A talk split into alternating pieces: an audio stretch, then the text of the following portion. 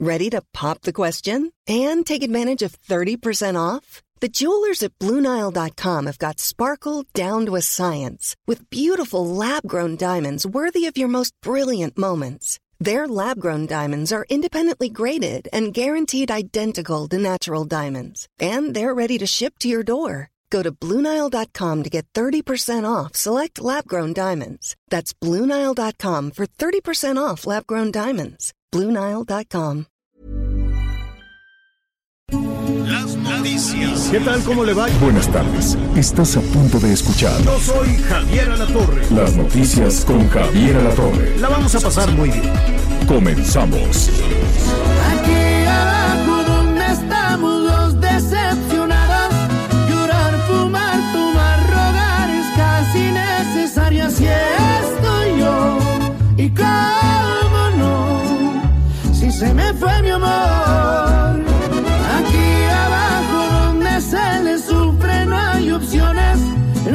Vámonos, vámonos esta tarde a saludarlo con muchísimo gusto. Es Cristian Nodal, qué bueno es Cristian Nodal realmente, mi paisano. Saludos a Cristian Nodal, saludos a Caborca, él es de por allá. Saludos a todos nuestros paisanos, no solo en Sonora, sino en todo el país que nos están escuchando. Ahora sí que de punta a punta, literal. Qué bueno que está con nosotros. Anita Lomelí, ¿cómo estás? Hola Javier, ¿cómo estás? Muy buenas tardes, qué gusto saludarlos, Miguel, amigos, pues con mucha información en desarrollo. Javier, Ya que si la estatua la quieren, que si no la quieren, que la, la doctora Beatriz Gutiérrez Müller en su gira por Europa, y de alguna manera estos temas se entrelazan. Más adelante platicaremos por qué. Sí, hay muchísimo, hay muchísimo tema. Vamos a estar ahí también en los jaloneos que hay alrededor de la, de la sede de Morena, porque pues Porfirio eh, dijo, pues sea como sea, yo gané, aunque sea por dos o tres personas, por un voto, eh, así es la competencia, así es la democracia. Y en estricto sentido, pues tendría razón. Si él es el puntero, pues adelante. Aunque ya revisando la letra chiquita en la encuesta dice, no, pues es que sí tiene que haber una diferencia considerable. Entonces vamos a hacer una tercera ronda. Vamos a platicarle al ratito este, de este asunto, este pleito que divide más cada día más a los morenistas. No lo han logrado, ¿eh? no más no lo lograron. Eh, los pleitos que hubo ya desde, desde el año pasado, este, cuando Jacob pues insistía también ahí en, en, eh, en competir, en mantenerse como la dirigente nacional de Morena contra Berta Luján y se dividieron. Ya desde ahí viene ya muy, muy dividido con, con, sin, sin lograr superar toda esa situación, los manotazos en la, en la mesa de, del presidente López Obrador que les dice es eh, mucho partido para tan poca dirigencia y simplemente no se ponen de acuerdo.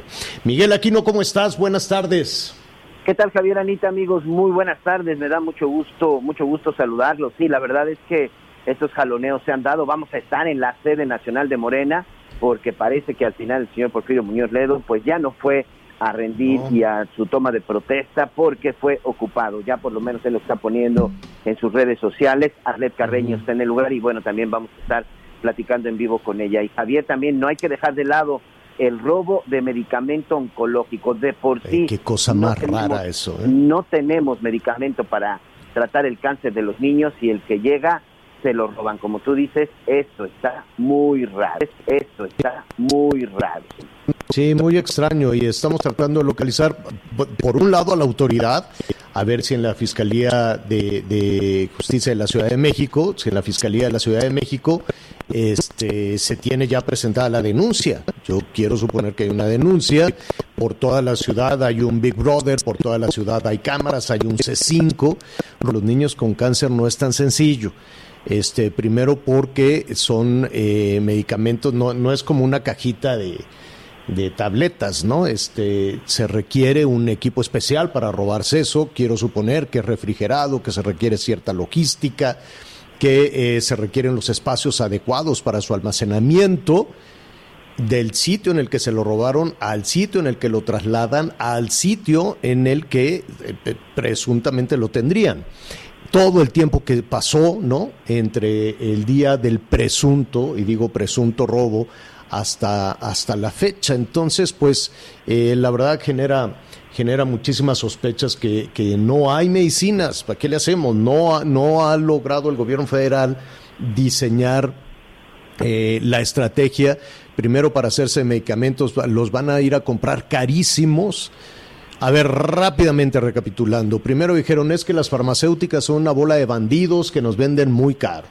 Las farmacéuticas dijeron, no, no soy yo, yo estoy haciendo, yo estoy certificado por la FDA, certificado por la COFEPRIS y le vendo medicinas no solo a México, sino a varios países del mundo. Nosotros somos unos laboratorios serios. Entonces, ¿quién es el que está haciendo las cosas mal? No, pues que el intermediario. Pues de todas formas, no vamos a comprarle ya nada porque son unos bandidos. Bueno, vamos a ver, se requieren las medicinas.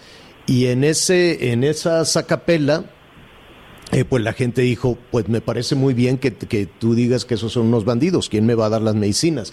Le vamos a decir a la Marina que se haga que, a la mar y que traiga las medicinas de donde las encuentre. Cosa que tampoco funcionó. Dijeron, pues que vayan a China, que vayan a la India, pues si no era como ir a comprar mejorales a, a la India, era muy complejo.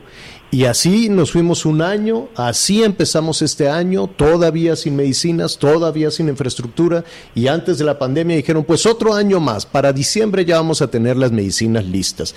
Ya falta nada, ya falta nada para diciembre.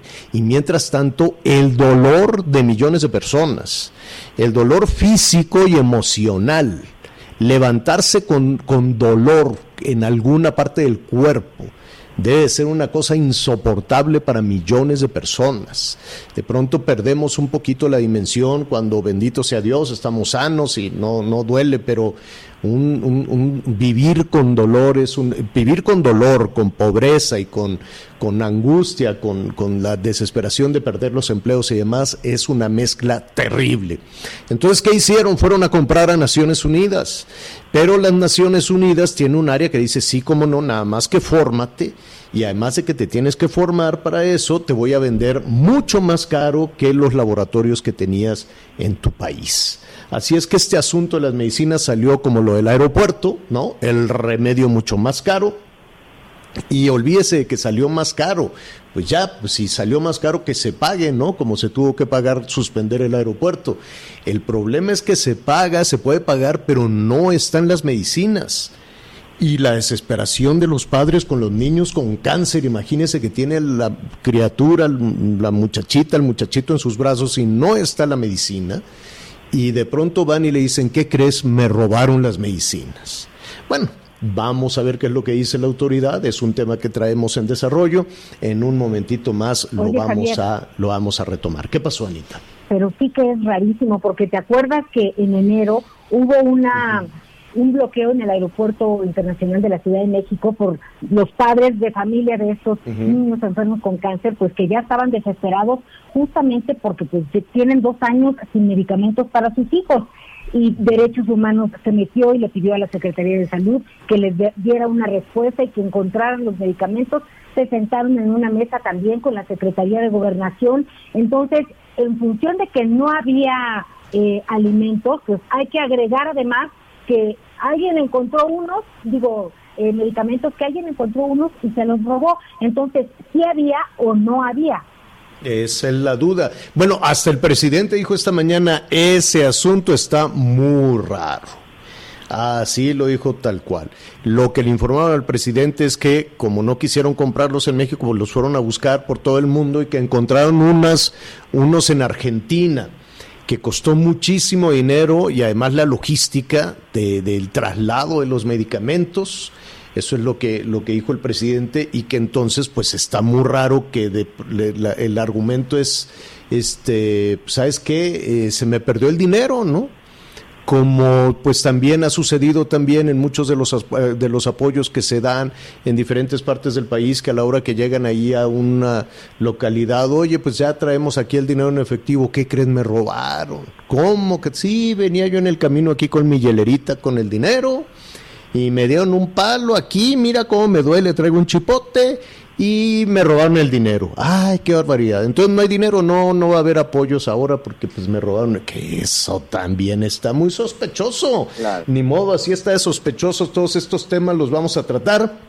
En la Ciudad de México, ya lo decías, eh, Anita, también vamos a, a revisar pues esta marcha de los taxistas que están en contra de, de los, eh, ¿cómo se llama, Miguel? De las plataformas, ¿no? De Uber y de todos estos. De Cabify, este, incluso de Didi. Así es, este, pues es una movilización, ellos le denominaron movilización nacional y en este momento incluso están ya en la Terminal 1 del Aeropuerto Internacional de la Ciudad de México. Se sumaron a esta marcha también taxistas del aeropuerto, este Javier Anita. La verdad es que eh, pues sí hay bloqueos, sí hay algunos problemas, pero no está paralizada la ciudad, sí tenemos que decirlo, sí hay movilizaciones, pero tampoco es un punto en donde bueno la circulación se vea severamente afectada. Y están pidiendo precisamente que desaparezcan que desaparezcan estas aplicaciones porque dicen sigue siendo una competencia desleal a pesar de que bueno pues ya se han hecho algunas modificaciones y ahora bueno pues todas estas plataformas pues ya pagan pagan impuestos que por cierto y con todo respeto a nuestros amigos taxistas ellos no los pagan señores. Oye, Javier, pero en relación a lo que decía Miguel, si me permiten, también ellos hablan de la falta de seriedad y seguimiento de los acuerdos surgidos, porque recordemos que ya se habían sentado a trabajar en algunas mesas junto con la Secretaría de Gobernación y el gobierno capitalino para hablar sobre este tema. Entonces, pues son dos cuestiones distintas, quedaron en algo y no ha habido seguimiento y sus demandas siguen siendo pues las mismas que las del principio. Seguimiento sí le pueden dar, pero solución no. Vamos a platicar con Ignacio Rodríguez, el vocero precisamente de, eh, de, los taxistas de este movimiento nacional, cuáles son los alcances, qué quieren, este, dónde estaría la, la solución a todo, a todo este tema.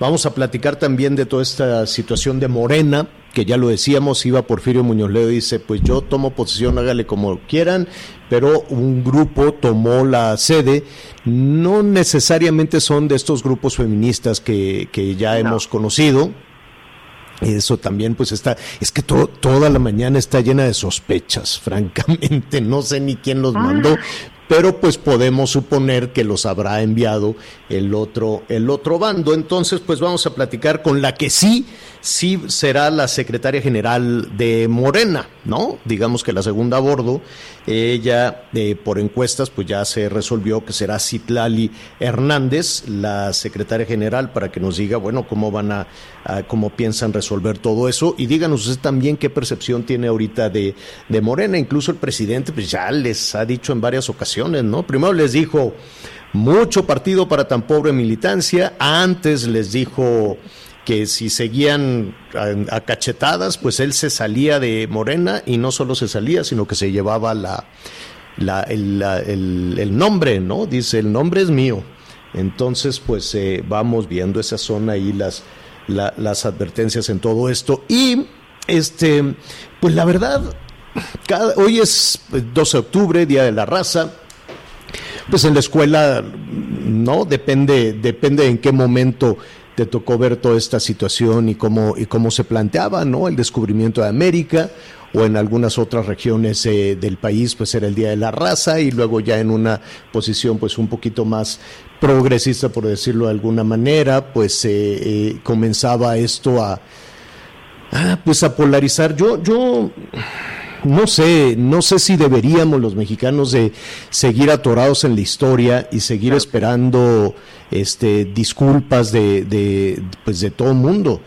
Porque así como eh, se están exigiendo a la corona española que se disculpe, yo no sé si también deberíamos de pedir a las autoridades de Génova que se disculpen, pues porque Colón pues era genovés o, tiene que ser a partir de, bueno, estuvo a servicio de, la, de la corona española, desde luego, que es una historia fascinante que ya después le, le, contaremos un poquito. Este, y habría entonces que pedir disculpas también a los franceses, exigirle, bueno, a ver, sin ir más lejos, a los Estados Unidos, la intervención, las batallas en Molino del Rey, la pérdida de la mitad del territorio. Entonces sería ir con eh, que también hagan ahí una cita con el presidente Trump y que le digan, oiga, aquí le traigo esta carta que se disculpe y nos regrese así ya urbanizado como está la mitad del territorio nacional. No lo sé, es, decir, los países a estas alturas han tenido procesos muy dolorosos, todos, los Estados Unidos, México, los países europeos, todavía se siguen reconfigurando los países política y geográficamente en muchas partes del mundo y todos los procesos han sido muy dolorosos. Eh, yo yo me, me quiero imaginar un ministerio de las disculpas en cada gobierno, en cada país para ir, ahora tú te tienes que disculpar por esto, tú te tienes que, disculpar por el otro. No lo sé, no sé, sé que es, eh, es un tema de los historiadores que es fascinante, la historia realmente eh, eh, hay que conocer la forma en la que se han conformado los países, siempre es muy importante, muy, muy importante, pero de ahí a vivir anclados en el pasado, aquí llevamos anclados ah, de hace 500 años, hasta hace 12 años. No más no dejamos el pasado, no, no, no, me da la sensación de que no estamos viendo al 2021 más allá de los procesos electorales. O al 2022 que para la revocación, que para no, o sea, todo lo pensamos a futuro, pero a conveniencia política, la conveniencia electoral. Nunca vemos a futuro. Bueno, sí, los ciudadanos sí, tenemos que ver a futuro y tenemos que planear, y planeamos la educación, y planeamos los ingresos, y planeamos la casa, y planeamos el futuro, planeamos. A diferencia de los gobiernos que les gusta estar anclados en el pasado, todos, absolutamente todos, no nada más estoy hablando de la 4T, de todos en ese sentido, y siento que deberíamos, a título personal, pues dar un pasito adelante. De cualquier forma, a Colón pues no sería la primera vez que lo llenan de escupitajos y de pintura y, llegan unos este, danzantes alrededor, pero pues ya no se lo llevaron, ¿no? Para que no lo arrastraran por, por paseo de la reforma. Sí, así es. pero Dos días antes justo de, de, que se celebrara el 12, que ya no se celebra, ¿eh? el presidente hoy dijo que antes se celebraba esta fecha, que es un día de fiesta nacional en España, pero que aquí ya no que hay que estudiar, que hay que investigar, pero que pues no podemos llamarle el, descubrimiento como tal. También Claudia Sheinbaum dijo algo relacionado a, este tema de que como si no hubiera existido ya este pues es las, las Indias antes de que llegara Cristóbal Colón. Entonces, Javier, la verdad es este ya es otro país. A ver, ¿qué idioma hablamos, Anita? Español. Español, castellano. Bueno. Entonces, yo sé que tenemos una cultura muy poderosa, muy potente, con dos afluentes, dos ríos enormes que conforman después uno solo. Negar esa, ese afluente tan potente, tan poderoso de, de, cultura, este, pues no sé, sería una, una negación total. Creo yo, son discusiones que de pronto no, no acaban. Miguel. Sí, Javier, y te iba a comentar que eh, en lo personal creo que ese tipo de discusiones pues deberíamos de dejarlas a un lado y deberíamos de olvidémonos del pasado, olvidémonos de, mm. de ese pasado. Yo creo que hoy tenemos que ver el presente y bueno, pues tú sabes que eh, pues es parte de nuestro trabajo revisar revisar las cifras y este fin de semana pues nada más fue el, segundo fin de semana más violento de lo que va en el año. Yo quisiera que de repente, por ejemplo, pues escuchar a las autoridades que nos dijeran qué se va a hacer al respecto, qué va a suceder en qué va a suceder en cuanto al combate a la delincuencia, porque esa no disminuye. Eh, déjame decirte que de las experiencias que hemos tenido ahora aquí en la zona de Quintana Roo, es impresionante la cantidad de extorsiones, la cantidad de chantajes que se están dando, pero sobre todo es impresionante que eh, pues muchas de las denuncias simple y sencillamente no están avanzando. Precisamente recibimos el día de ayer también una llamada de nuestros amigos del estado del estado de Guanajuato, porque bueno, ellos ya conocen el chat, ya conocen el WhatsApp 55 79 00 50 62 y el día de ayer precisamente eh, nos mandaba un mensaje a un amigo en la zona de Salamanca en donde nos decían que literal no podía salir de su casa porque dos sujetos armados estaban afuera y le estaban exigiendo la cantidad de 10 mil pesos o las llaves y la factura de su carro y que estaba desesperado y que no sabía qué hacer. Lamentablemente, este, bueno, pues tratamos de canalizarlo con la policía. Dos horas después llegó la ayuda, señor. creo sí, no, tremendo. Tiene, tienes toda la razón. En, lugar, digo, dejemos en los historiadores, porque es muy importante, no cerremos la puerta a la historia, veamos ese documento, hay que reescribir y hay que discutir y documentar, pero eso no puede eh, llenar todo nuestro, todo nuestro pensamiento. En lugar de, estar pensando en los abusos, que sí los hubo, los abusos de la iglesia, los abusos de la evangelización, los abusos de los conquistadores, eh, eh, y, pero que habrá que ver cuál es la situación hoy de 16 millones de personas que conforman los pueblos indígenas en nuestro país. Hoy, no, no hace 500, ni 10, ni 4 años. No, ¿Cuál, es la situación durante todo este año de las comunidades indígenas? Ya están mejor, ya no hay discriminación, ya tienen oportunidades, ya están integrados a las cuestiones de desarrollo, ya tienen eh, la posibilidad las niñas y los niños indígenas del país de ir a la escuela, ya tienen los alimentos necesarios para que puedan desarrollar su pensamiento. No, no digo, sí es importante ver lo que pasó con Colón y lo que pasó con quien tú quieras. Me, parece bien en su espacio acotado y en el tiempo que le vamos a dedicar a esa reflexión de cómo se conformó este país. Pero veámoslo hoy, veamos la inseguridad, las extorsiones, la pobreza, las empresas que quebraron, la situación de las mujeres incluso, la situación de las mujeres, Anita, sí. Fíjate que en ese sentido, pues uno de los primeros, el primer compromiso de los 100 que hizo el presidente López, López Obrador fue el de darle un lugar, el lugar que se merece a los pueblos indígenas, que tiene también que ver con la frase de eh, por el bien de todos, primero los pobres.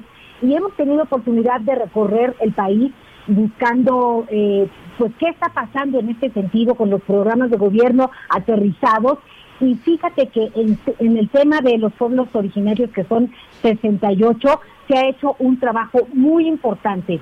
Claro que no lo que se necesita porque el rezago sí es demasiado, pero están incorporados realmente de una manera importante a las pensiones eh, recordemos que incluso la edad es mucho más joven, bueno, tres años más jóvenes para, los, para las personas que son indígenas poder recibir su pensión de adultos mayores, tienen becas que antes realmente no les llegaban, dicho por ellos, Javier. Entonces, sí creo que en este sentido se ha hecho un trabajo importante, pero es tanto lo que hay que, que, que abarcar que me parece que siempre habrá falta de, de recursos sobre todo porque hay mucho rezago, no hay conectividad de entrada para, para, para hablar por lo pronto del tema de la educación, pero sí se está buscando incorporarlos de una manera protagónica. Y lo, que, lo hemos buscado, yo me acuerdo, todos los gobiernos cuando no es Progresa, es Solidaridad, es el programa indigenista, o sea, programas todos los tienen, todos.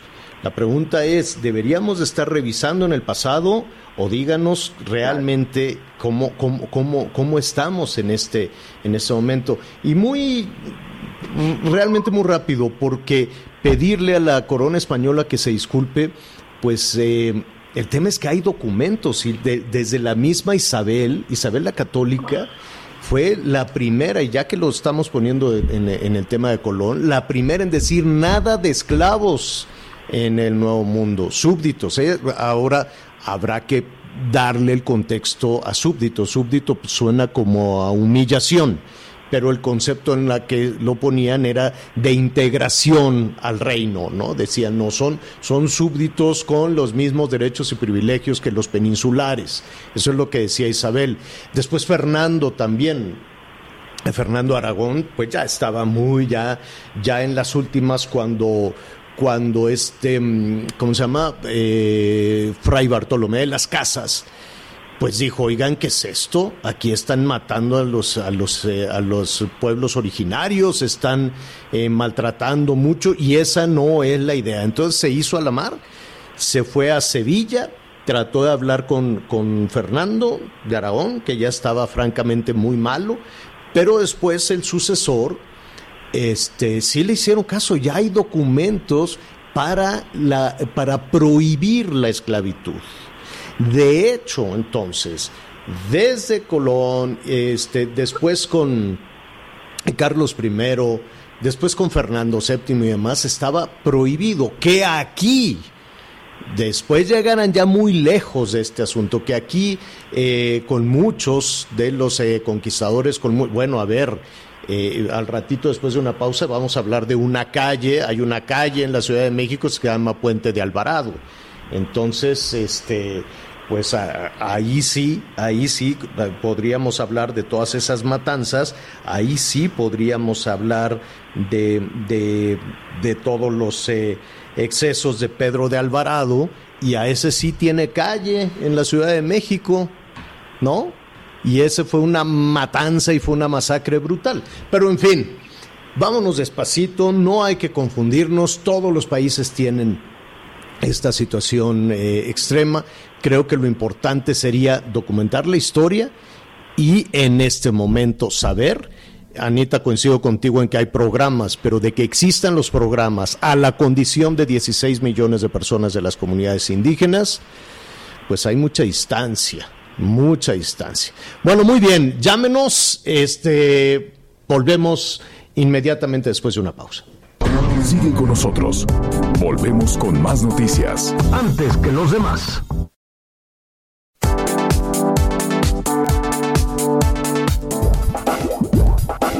Todavía hay más información. Continuamos. Las noticias en resumen. En Jalisco fue asesinado un escolta del exrector de la Universidad de Guadalajara, Trinidad Padilla López. Según los reportes, fue agredido por sujetos armados cuando circulaba por calles de la colonia Santa Teresita. Elementos del ejército mexicano y la Guardia Nacional fueron atacados por integrantes del cártel Jalisco Nueva Generación en Aguililla, Michoacán, cuando montaban un puesto de control. Según los reportes, dos agresores fallecieron. Este domingo se registró un enfrentamiento entre hombres armados en el barrio San Juan, en Tecamachalco, Estado de México. Al menos seis personas perdieron la vida. Hoy el dólar se compra en 20 pesos con 91 centavos y se vende a 21 con 43. El reporte carretero. Muchas gracias a los, todos nuestros amigos en el estado de Chiapas y tengan mucho cuidado porque exactamente en el kilómetro 46 de la autopista que va de Tuxtla Gutiérrez a San Cristóbal hay un grupo de personas que se encuentran manifestándose precisamente. Esto es a la altura del tramo de Chiapa de Corzo y nuestros amigos en Michoacán.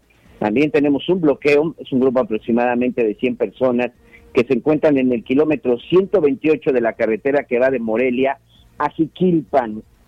Una ruta alterna podría ser la autopista que va de Marabapío a la zona de Zapotlanejo. Y finalmente, un abrazo para todos nuestros amigos en el estado de Jalisco. Tenemos un accidente en el kilómetro 139 donde están involucrados dos autos de carga, dos trailers. Esto es exactamente en el tramo que va de Guadalajara a Tepic, en el entronque de Ameca San Cayetano. Ya se encuentran trabajando las autoridades. Hay un poco de niebla, así que por favor a manejar con cuidado.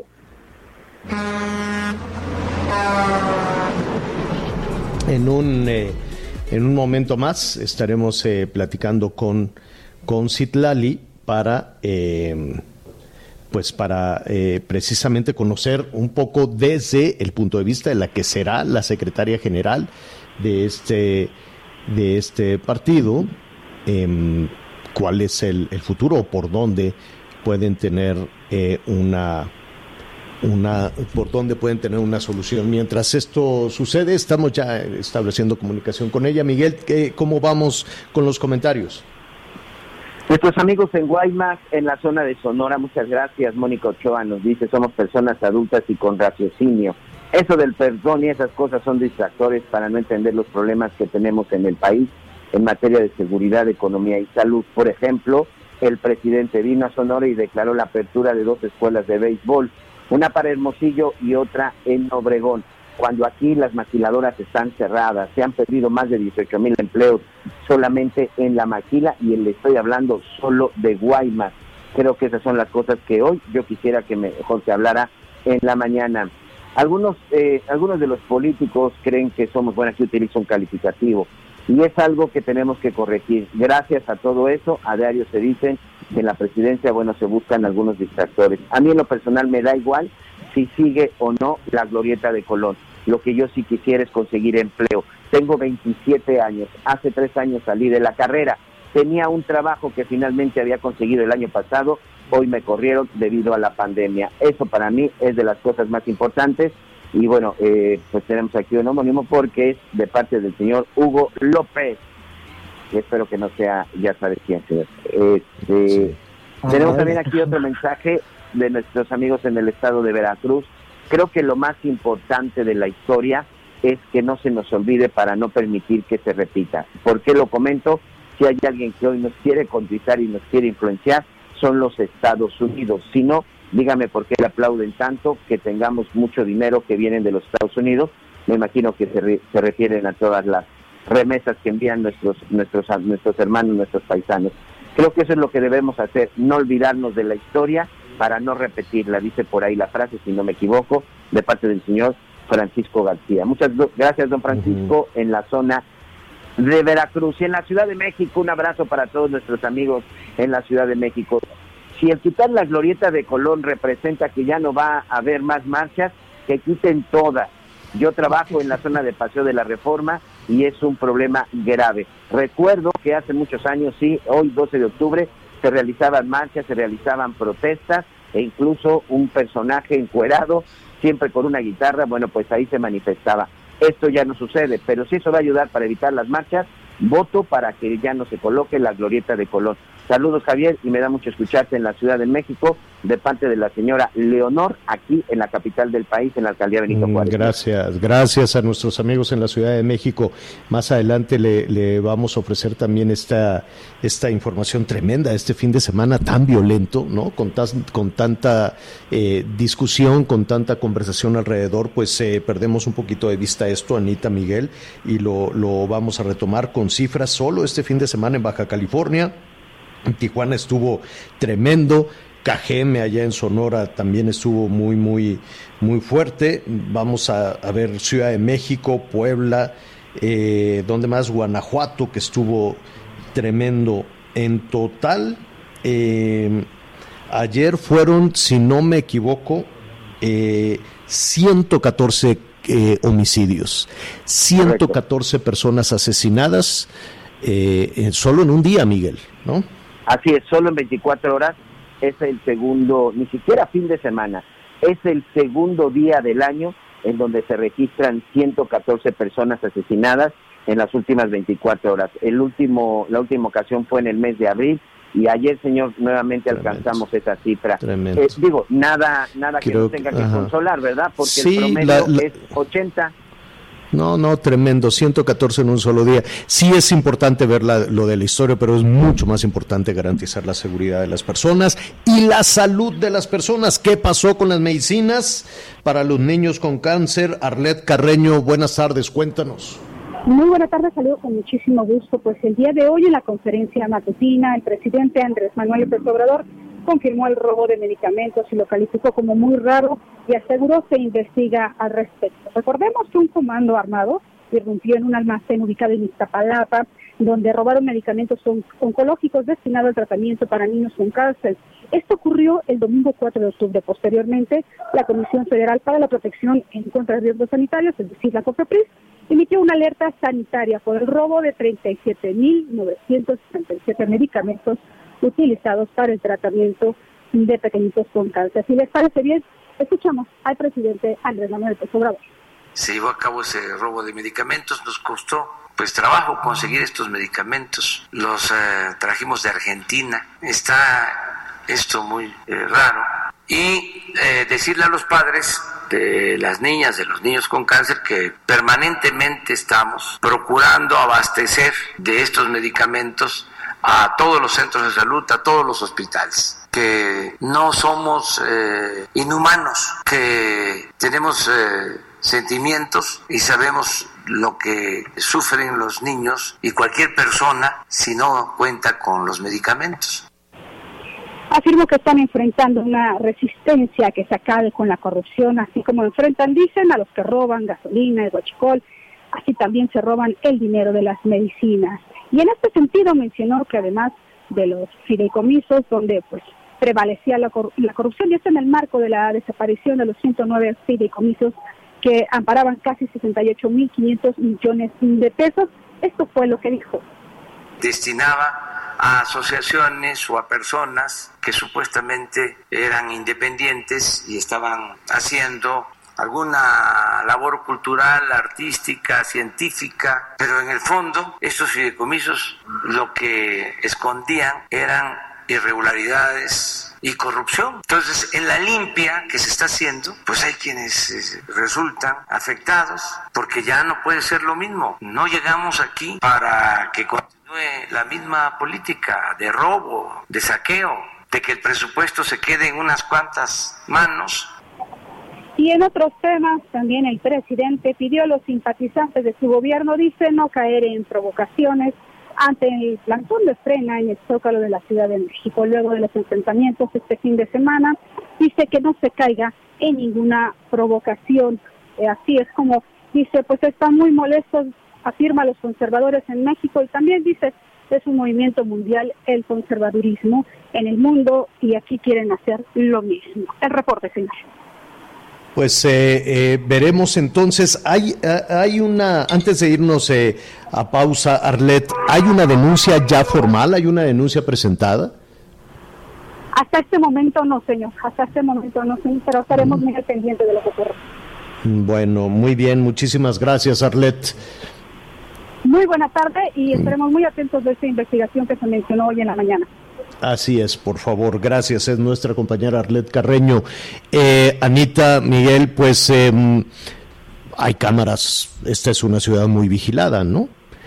Y si se trató efectivamente de un comando armado, con qué tipo de vehículo, cómo fue esta operativo, no, no, es, eh, no es tan sencillo, pero pues como dice el presidente, esto está muy raro veremos desde luego hacia dónde lleva la, investigación, pero lo que sí es que es una, es una tragedia que cada, en cada ocasión que hay una reunión con los padres de las madres y los padres de las niñas y niños con cáncer, eh, salgan con otra novedad, ¿no?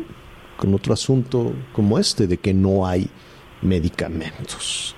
¿Qué cosa? Oye, Javier. Vamos a. Sí, sí, dime, ya nada, ya nada, más, ya nada más para cerrar con este tema del robo de medicamentos. Eh, que también aquí creo que es muy importante y no he escuchado que nadie lo haga, hay que hacer un llamado para la gente que de repente lo puede. Esto sucedió en Iztapalapa, el robo sucedió en Iztapalapa, alcaldía que perfectamente conozco, alcaldía donde, bueno, pues habito. El asunto es que aquí hay varios mercados que se colocan los fines de semana en donde se vende mucho medicamento, mucho medicamento de procedencia dudosa, incluso mucho de esto es pirata si alguien llega a ver este tipo de medicamentos, no lo vaya a consumir porque los medicamentos oncológicos necesitan un tratamiento especial e incluso muchos de ellos deben de estar a ciertas temperaturas. Yo sé que muchos padres hoy deben de estar desesperados por obtener el medicamento y que probablemente aquí lo van a conseguir no a mitad de precio, probablemente mucho más barato, pero va a representar un riesgo. Y para que esto no se repita, no debemos de consumirlo, al contrario, tenemos que denunciarlo. Sé que muy poca gente confía en las autoridades, pero tenemos que hacerlo porque si no van a continuar este tipo de ilícitos. Claro, y en Guadalajara también pueden aparecer, ¿eh? allá también se vende mucho medicamento pirata o medicamento robado. Regresamos con ese y otros temas, hacemos una pausa. Sigue con nosotros, volvemos con más noticias, antes que los demás.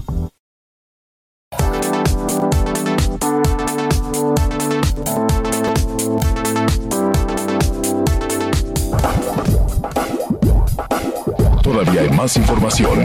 Continuamos.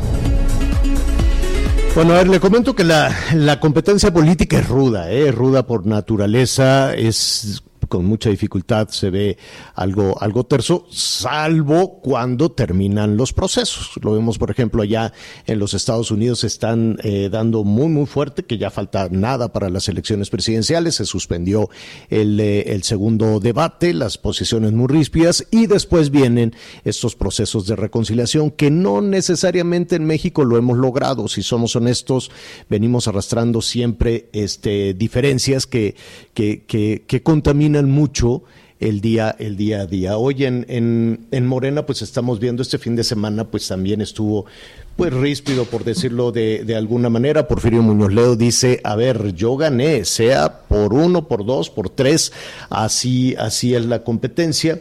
Y eh, Mario Delgado le dice que es un ambicioso vulgar. ¿Cómo, cómo se ve, por lo menos hoy, esta, esta situación? Yo le agradezco muchísimo a Citlali Hernández, quien de hecho será la secretaria general de Morena esta conversación. Citlali, ¿cómo estás? Buenas tardes. Hola Javier, buenas tardes. Qué gusto saludarte a ti y al auditorio. Oye, Citlali, ¿qué, qué, qué, qué ves desde tu punto de vista que sigue en, este, uh, en esta situación que vive Morena? Mira, me parece preocupante que sigamos sin poder generar el diálogo político que necesita nuestro partido.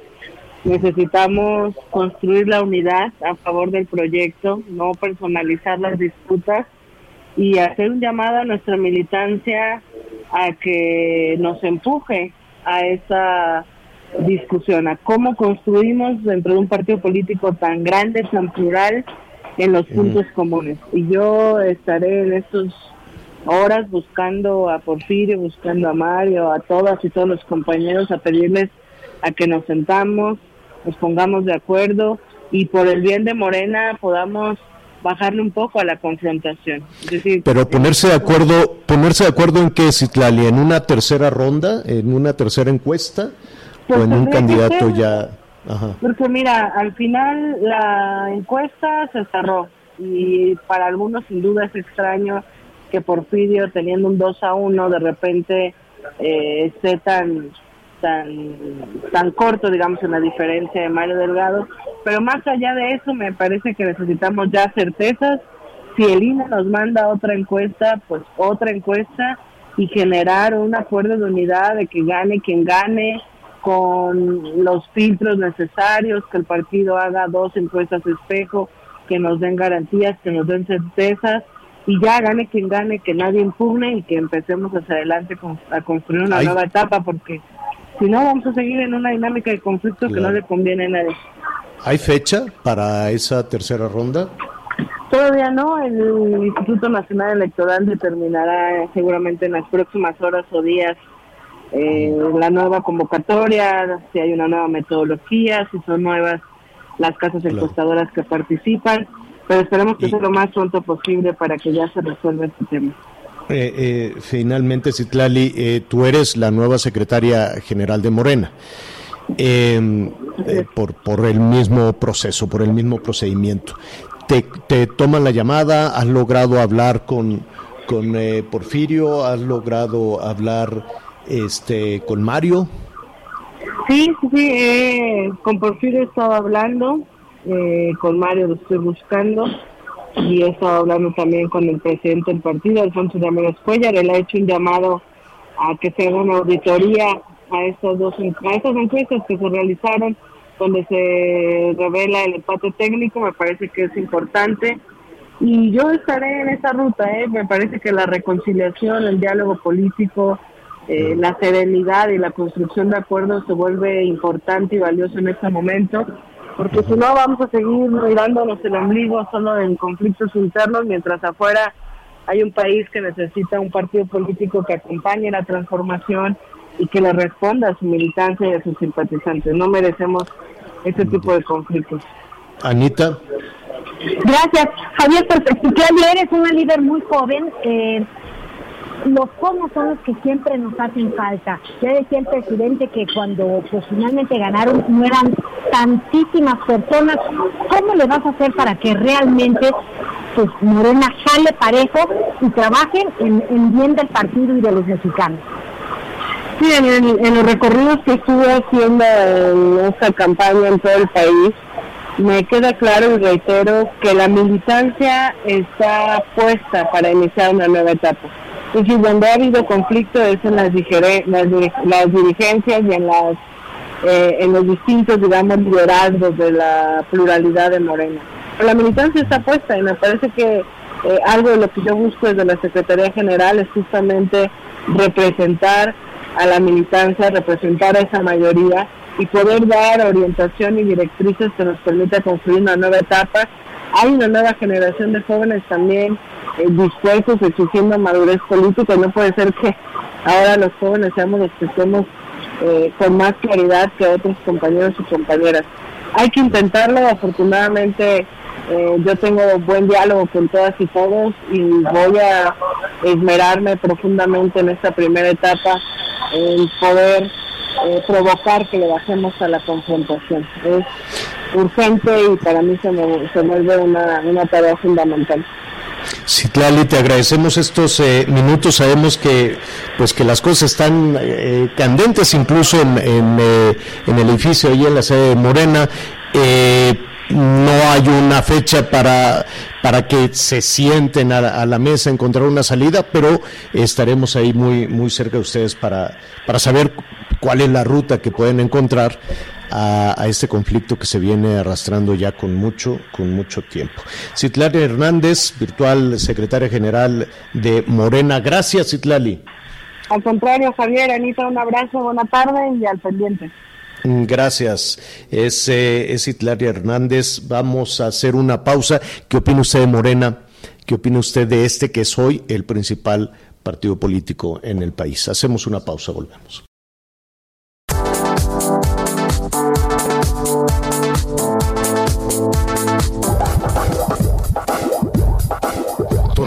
Más información. Continuamos. Las noticias en resumen. El secretario de Salud de Nuevo León, Manuel de la Oca Vasos, dio marcha atrás a la cancelación de peregrinaciones a la Basílica de Guadalupe. Aseguró que en los próximos días se detallarán las recomendaciones para los asistentes. En Tijuana, Baja California, fue detenido Edgar Pérez Villa, alias El Cabo 89, identificado como presunto jefe de sicarios del cártel de Jalisco Nueva Generación. Al menos 20 casetas de cobro en autopistas de seis estados del país fueron tomadas este fin de semana por manifestantes. Cientos de conductores salieron a las calles de Madrid, España, para protestar contra el estado de emergencia impuesto en la ciudad debido al incremento de casos de COVID-19 pues ya le van a quitar, gracias Anita, eh, ya van, le, les van a quitar eh, los contratos a las empresas privadas de seguridad eh, que estaban pues encargadas de proteger a algunos personajes del gobierno federal o algunas instancias de gobierno federal. El presidente este pues dijo que ya hasta aquí Dice, no era utilizada la Policía Federal para cuidar eh, a, los, eh, a las instancias federales. Va a haber una nueva, una nueva área de protección, de protección federal, que ya digamos que la nueva generación de este curso de forma es eh, curso de formación inicial del Servicio de Protección Federal. Entonces ahí estuvo el presidente y dijo, se acabaron ya los contratos con las empresas privadas que daban eh, seguridad, que daban protección a funcionarios. Ahora eh, van a ser reemplazadas estas empresas por el Servicio de Protección Federal, que saldrá también de, de los elementos que anteriormente eran la Policía Federal, Miguel, yo supongo, ¿no? Así es. Sí, de hecho este cuerpo, ese cuerpo ya existe desde la época de que de la existencia de la Secretaría de Seguridad Pública Federal. Se supone que estaban capacitados y eran los encargados de vigilar todos estos oficinas de gobierno e incluso muchos de ellos también salían para los centros federales. No es nada nuevo, Javier. Estos elementos de protección federal es un cuerpo que ya existe y que incluso con la llegada de esta nueva administración habían comenzado a desmantelarlo y sí, no, uno no entendía por qué de repente hacían contratos con la policía bancaria o la policía auxiliar de la Ciudad de México para que estuvieran cuidando oficinas, por ejemplo, de la PGR, hoy la Fiscalía General de la República. Pero aquí lo que llamó la atención es que incluso el presidente hizo un llamado para todos los militares, nuevamente militares, gente del ejército en retiro, para que se sumen a las filas de, esta, de este cuerpo de protección federal, señor. Bueno, pues, eh, pues eh, ahí está. Y desde luego que otro tema importante son las corporaciones privadas. ¿eh? Uf, Ahí hay, no dudo que hay buenos, eh, que hay buenos elementos, que hay buenas corporaciones, pero también se ha convertido en un asunto complicado, ¿no? Porque eh, de ahí, de ahí también surgen, surgen algunos, algunos malos elementos. Ya nos vamos, vamos a, regresar con sus comentarios, que son muchos, tenemos muchísimo tema, vamos a tener también la reacción a los medicamentos, una reacción dura, una reacción eh, eh, fuerte por parte de algunos eh, médicos.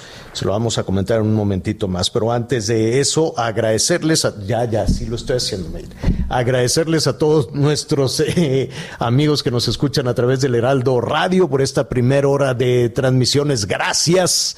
Y continuamos en el resto del país con el programa. Hacemos una pausa y volvemos.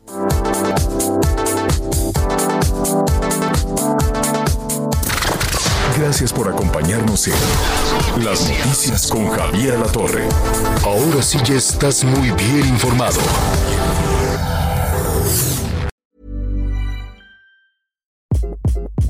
Hi, this is Craig Robinson from Ways to Win, and support for this podcast comes from Invesco QQQ. Invesco QQQ is proud to sponsor this episode and even prouder to provide access to innovation for the last 25 years. Basketball has had innovations over the years, too. We're seeing the game played in new ways every day.